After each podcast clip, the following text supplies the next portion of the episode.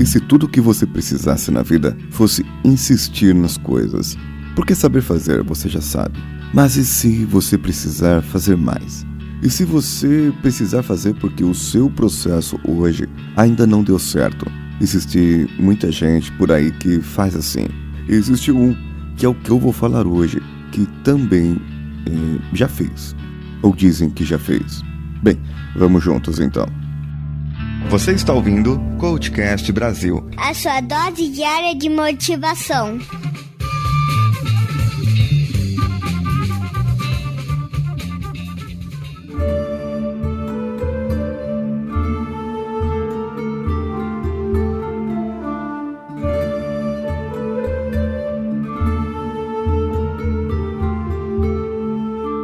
Thomas Alva Edison nasceu em Meehan, Ohio, uma cidadezinha, lá em 11 de fevereiro de 1847. Ele criou mais de duas mil patentes, dando hoje, se fosse calcular toda a sua vida, daria cerca de 15 patentes por dia. Existem aquelas pessoas que dizem que ele não criou tudo isso de patentes, que na verdade o que ele fez foi é, comprar patentes de outras pessoas. Mas ele criou muita coisa e não podemos dar é, descrédito a esse grande trabalho que ele fez para a humanidade. Quando foi o ano de 1853, mudaram para uma cidade chamada Port Huron, onde ali na única escola da cidade ele foi aprender. E o padre Engel, aquele padre que ensinava as crianças ali, acabou mandando para mãe dele um bilhetinho, escrito assim: Ele tem um bicho do corpo que é um coças bichinhos estúpido e não para de fazer perguntas e lhe custa a aprender. Ele não queria, se recusava a fazer as lições de casa e depois de três meses da escola, ele saiu da escola, foi expulso da escola. Contam algumas lendas. Lendas porque não sabemos o que é verdade. E existem lendas por volta de muita gente por aí.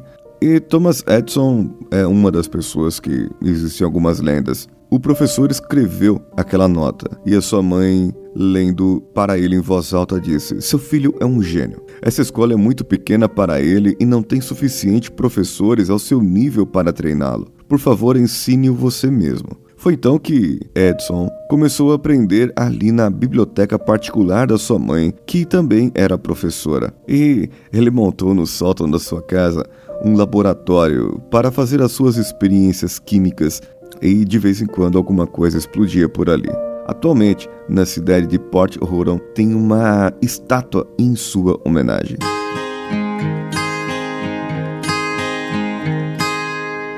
Alguns anos mais tarde, ele casou-se, 1871, casou-se com Mary Stewell, com ela tinha 16 anos e era uma das suas empregadas. O fato curioso é que ele a pediu em casamento usando moedas batendo em código Morse. Pena que ela faleceu aos 28 anos com febre tifoide e deixou ele com três filhos. Depois, ele casou-se com Mena Miller, com quem terminou a sua vida, e tiveram mais três filhos. O interessante é que desde criança ele era curioso. Ele é uma criança, pelo que eu li nos textos, nas pesquisas, pode ser aquela pessoa que tem um aprendizado pelo meio sinestésico. Ele quer experimentar as coisas. Ele pergunta para entender. Ele não adianta só enxergar e ver e anotar a lição.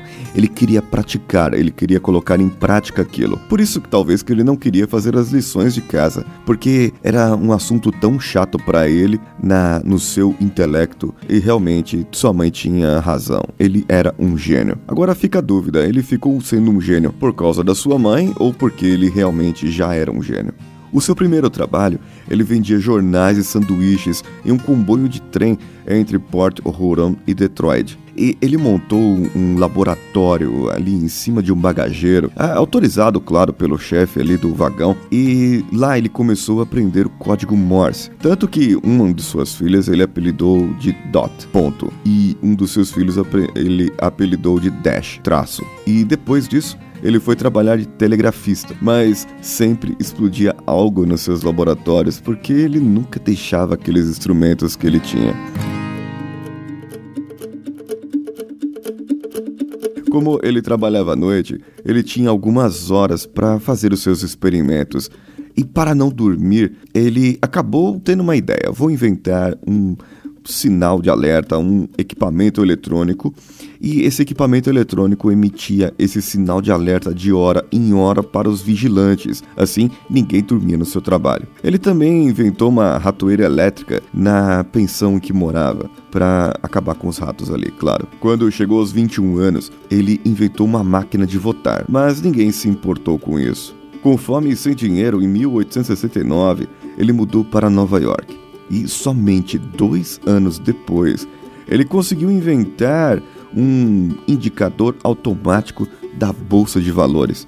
Então, uma empresa, a Western Union, comprou esse equipamento por 40 mil dólares e lhe rendeu um contrato com essa empresa. Nisso, ele já tinha sua própria empresa, já tinha empregados e ele tinha um contrato com essa Western Union para fazer coisas inventar mais coisas. Dentre as patentes mais conhecidas, temos o fonógrafo, que é uma espécie de toca-discos com papel em volta, e o cinematógrafo, que foi a primeira câmera cinematográfica bem sucedida. E claro, a lâmpada. A lâmpada, não como conhecemos hoje, que usamos hoje lâmpada de LED, lâmpada fluorescente. A lâmpada evoluiu muito. A empresa de Thomas Edison chamava-se Edison General Electric. E essa empresa foi comprada ou foi fundida com a Thomson Houston Company. A fusão dessa empresa em 1892 deu o que é conhecido hoje como General Electric Company. A lâmpada não foi inventada pelo Thomas Edison, ela foi inventada por um canadense, Matthew Evans, junto com outro parceiro dele. Esses dois descobriram a lâmpada e venderam a patente para Thomas Edison por 5 mil dólares.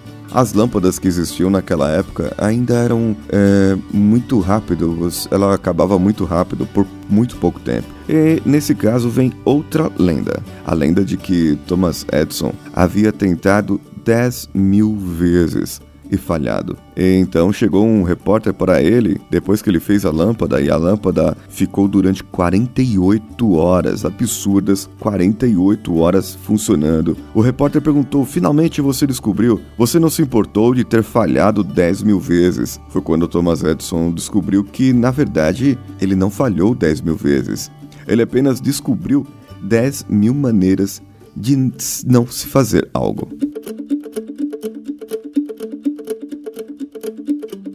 Não importa o que você faça, não importa o que você tenha ou como você aprenda. Sim, a mãe foi importante na vida de Edson. E eu creio que muitas vezes nós temos relacionamentos de apoios que devemos dar valor e devemos aprender com eles, pois são somente eles que vão nos dar a razão, vão nos dar apoio, vão nos dar a mão quando nós precisarmos. Quando todos os outros nos abandonarem, quando todas as outras pessoas criticarem a sua mãe, o seu pai, seus amigos, seus irmãos serão aqueles que irão te dar apoio quando você precisar. E insistir é a outra lição daqui, porque desde criança ele montava laboratórios e sempre levava os seus equipamentos para poder aprender. Era a maneira que ele descobriu que aprenderia. Portanto, se você descobriu a maneira que você aprende, se você descobriu o jeito que você gosta de fazer as coisas, por que desistir? Por que você tentar, tentar, tentar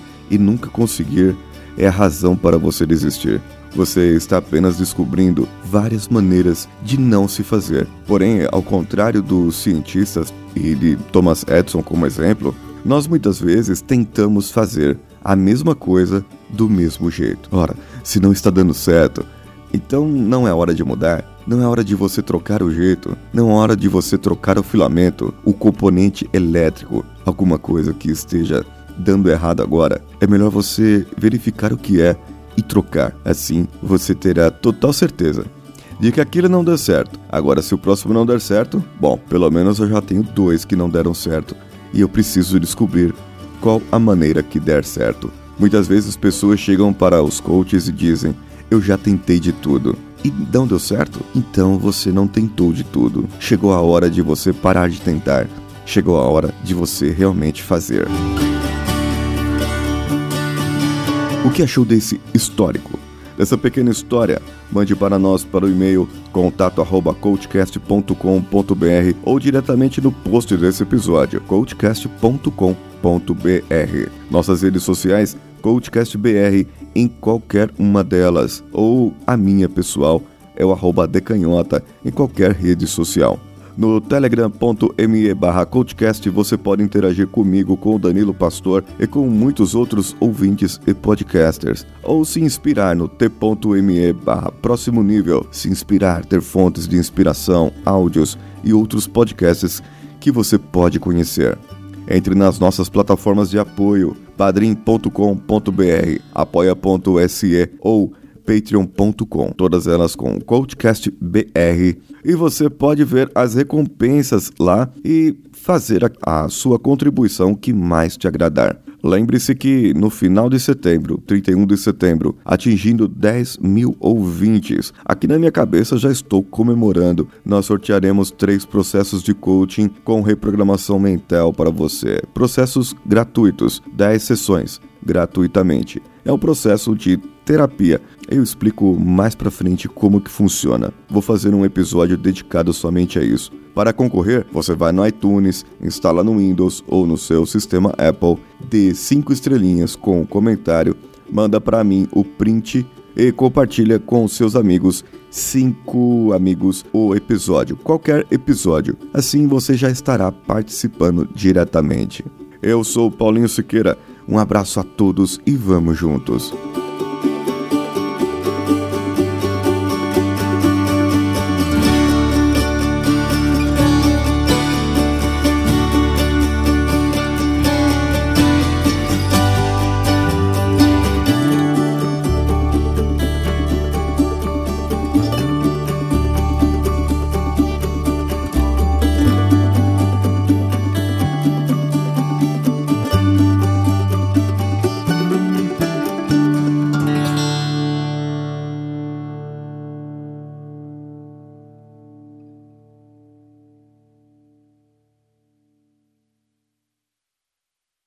Esse podcast foi editado por Danilo Pastor, Produções de Podcasts.